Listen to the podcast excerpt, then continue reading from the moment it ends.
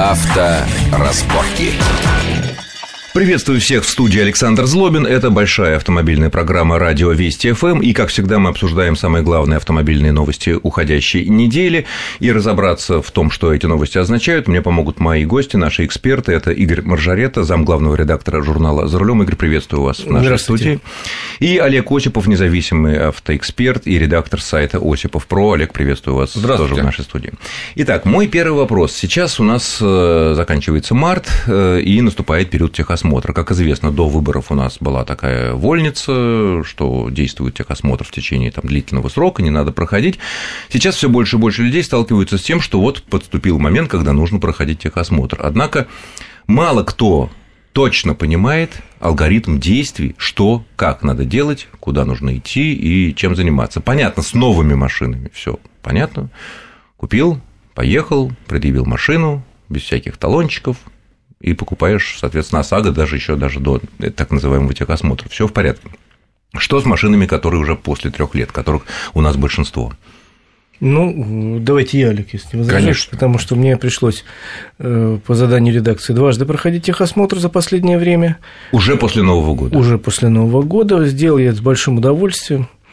Вот, потому что э, настолько непонятно написан этот закон, нам ничего толком не объяснили.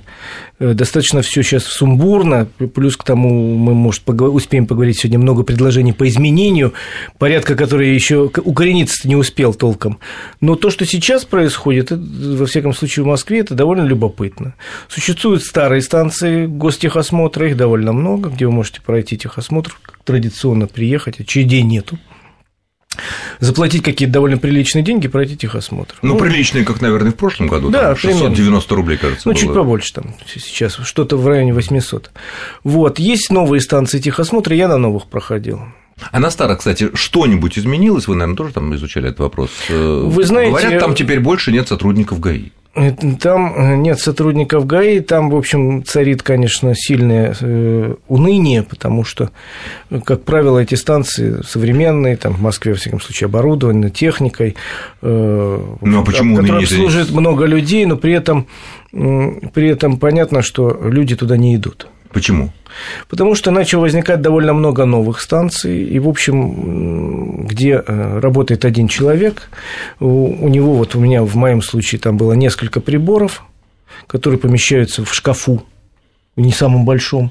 Человек взял приборы, вышел в машину, которая стояла во дворе, у них площадочка была. Во дворе? Во дворе. А тормоза как проверяют? Вот, тоже с помощью такого мобильного прибора. Нет, все это приборы есть сертифицированы, все нормально. Погодите, как можно проверить тормоза с помощью прибора? Обычно? А вот так разогнаться, тормознуть, посмотрите. А, вот прям. Да. Вы знаете, на самом деле я всегда считал, что вот это, э, чем мы сложнее и серьезнее делаем станцию техосмотра, и чем больше в нее запихиваем приборы, тем меньше с этого толка.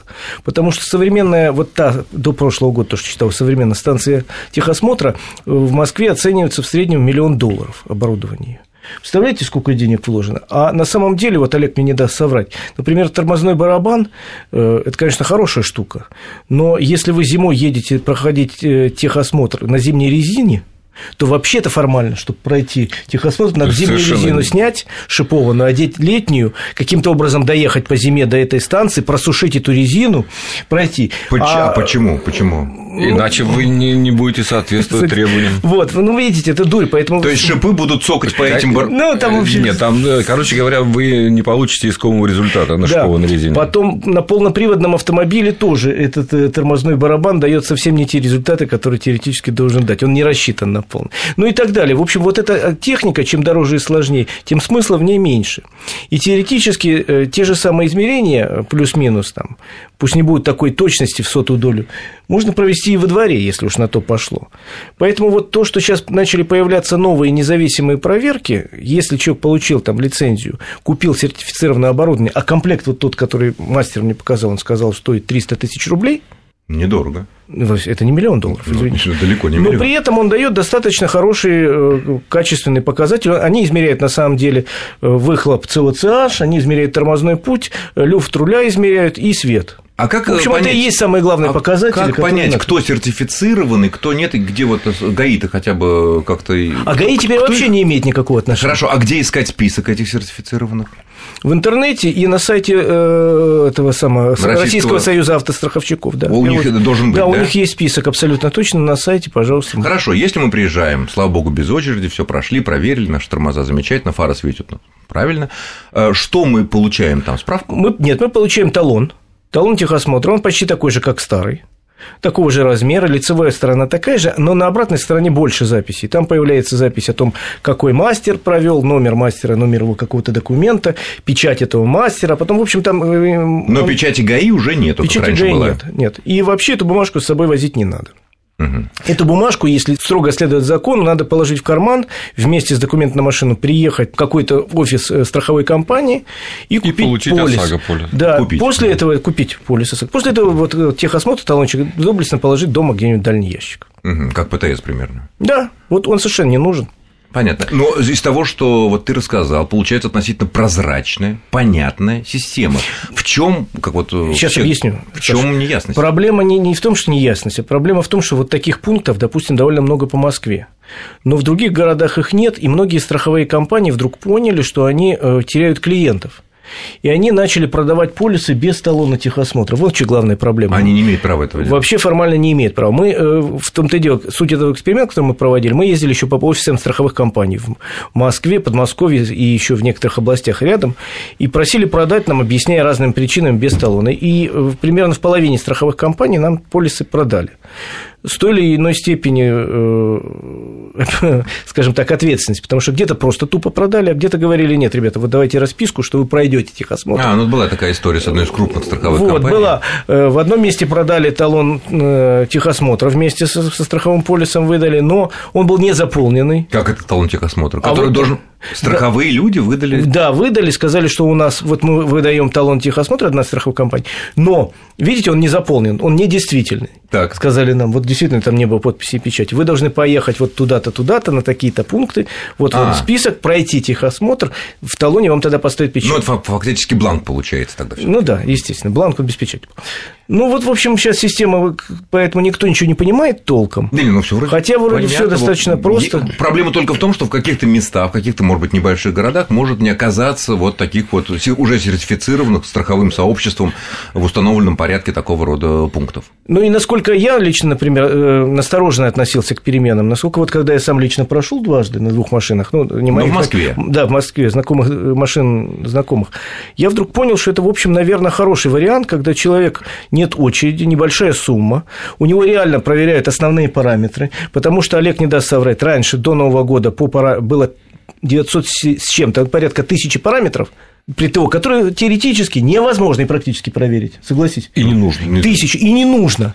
Потом их сократили до 60, но опять же из них половина стала тех, которые проверять невозможно, а половина, которые не нужно. Например, там есть сейчас пункт вот в нынешнем списке, э, в котором не, нельзя, э, не должна быть ржавчина ни на одном трубопроводе. Как это? А как проверить? Они под днищем проходят, чаще всего закрыты чем-то. Вот как это проверить? Это невозможно проверить. Ну, ржавчина бывает в Москве через три ржавчина месяца после у любой на машины. трубо- трубопроводе. И следы потливости на стыках. Тоже они же закрыты все. Где ты там проверишь, что там сочится? Или, например, пункт, который мне всегда страшно веселил, он из старого положения а, перешел в новое. Проверка работоспособности всех замков дверей. Это, конечно, для безопасности очень важно. Ну, вот, вот ты проходил, Олег, раньше, ты хоть раз кто-нибудь тебе проверял эти замки дверные? Да ну нет, конечно, Ну, все не- это я формально. просто говорю, что надо оставить реально там 4 пункта, как сейчас. Они действительно важны для безопасности. Проверяются вот такими, как выяснилось, я никогда не Ну да, думал. простыми вещами, Простыми да. приборами. Рулевое управление, Да, тормоза. там на рулевое управление рейка вешается с каким-то прибором, закручивает, тык тык проверили. Пять минут. Свет. Олег, а в чем есть, есть еще одна весьма, весьма существенный один момент. Э, О нем надо упомянуть, я так полагаю. Это то, э, что могут дилеры официальной той или иной марки выдавать талоны техосмотра. Вот это очень важно. Уже сейчас официально? Да, это принципиально важно. Нет, уже сейчас Нет, это возможно. предложение. Это Ну, пред- сейчас, нет, сейчас спрошу. Это вообще классная идея. Вот нам а, с Олегом она очень нравится. Но сейчас пока дилеры могут выдавать э, эти техосмотры, если они получат э, лицензию от Лицензия ТСА, страховой ТСА. компании. Но у каждой страховой компании есть пул дилерских центров, э, с которыми не сотрудничают. То есть они направляют туда клиентов. В случае аварии. Ну, чиниться, да. И поэтому получить вот эти вот э, формальные бумажки от страховой компании, во всяком случае, аккредитованным при них э, дилерам нет никакого, не стоит никакого труда. И вот если этот шаг будет очень быстро сделан, он будет развиваться, вот это направление, то это значительно облегчит. Ну, пока это предложение только. Пока которое... плюс к тому, вот то, что мы хотели сказать, что есть предложение господина Лысакова из Госдумы вообще считать, если автомобиль проходит техобслуживание регулярное в сертифицированном центре, просто приравнять это к техосмотру. Не обязательно у дилера. Нет, в сертифицированном центре. То есть не в гараже у дяди Васи. А это реально сделать, на ваш взгляд? Это сделать очень просто, и если это случится, то это будет действительно революционный шаг вперед. Реально, потому что мы уходим от формальные процедуры, ведь не секрет, что вот по всем опросам в прошлом году и в позапрошлом 70% автолюбителей покупали талон техосмотра. В разных городах от 60 до 70. Цифра это гуль. А мы так уходим от процедуры, но потом, вы понимаете, ведь дилер или там просто сервис, который ну, следит сервис. за конкретной машиной, он же знает эту машину, он примерно представляет. Он провел набор каких-то необходимых работ. Понятно, что в каких-то случаях они будут пытаться заработать на этом деньги. Это коммерческая ну, организация. Коммерческая, да. Но если вам не понравится, здесь уйдите в другому. Их же много сертифицированных будет центров. Олег, Но... на ваш взгляд, это тоже будет такое реальное революционное изменение? Мне кажется, да, безусловно. примут. А проблем каких-то с безопасностью, с чем-то вот тут не будет больше, Нет, чем не сейчас? должно быть, потому что на самом деле, э, вы, когда вы машину проводите э, к дилеру, везете и проходите ТО, Техобслуживание. Формально уже сейчас, в случае чего, вы можете предъявить претензии э, к сервис-центру. Таких случаев не было. Были, были такие не случаи, были, были, были, были, были. Но они тяжелые, достаточно сложные, ситуация доказать очень сложно, зависимость. Но тем не менее разбирались. Кстати говоря, это мы, мы обсудим это во второй части нашей программы, потому что это очень интересная тема ответственности за качество выполненных работ, тем более, когда это касается автомобилей. Да, собственно говоря, вся реформа прохождения техосмотра, она была вызвана именно этим, ответственностью. Мы вернемся в студию буквально через две минуты после краткого выпуска новостей. Авторазборки.